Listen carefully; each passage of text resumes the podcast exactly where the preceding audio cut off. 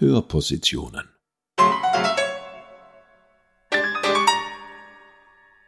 Eine Kooperation von Musiksammlung der Tiroler Landesmuseen und Gemeindemuseum Absam.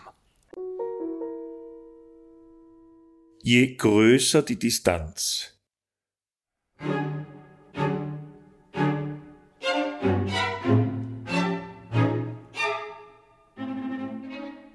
Vorwort von Dr. Franz Gratl. Dieser Podcast beruht auf einer Konzertidee, die im Zusammenhang stand mit einer Ausstellung zu Peter Zwetkopf, die für dieses Jahr im Tiroler Landesmuseum Ferdinandeum geplant war. Zu dieser Ausstellung ist es nicht gekommen. Seine Komposition, wie es war, haben wir bereits in diesem Podcast thematisiert.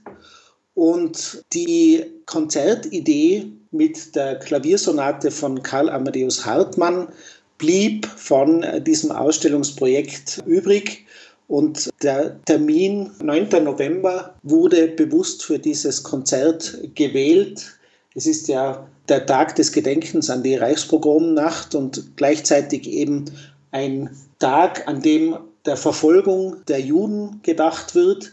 Und in Tirol gibt es da zwei wichtige Stationen dieser Verfolgung, nämlich einerseits 1938 die Geschehnisse im Kontext der Reichspogromnacht in Innsbruck und auf der anderen Seite 1945 die Todesmärsche aus dem Konzentrationslager Dachau, die Karl Amadeus Hartmann in seiner Komposition zum Thema macht.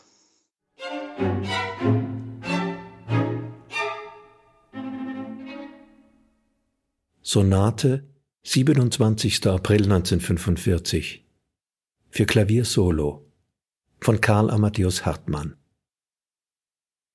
Am 27. und 28. April 1945 schleppte sich ein Menschenstrom von Dachauer Schutzhäftlingen an uns vorüber.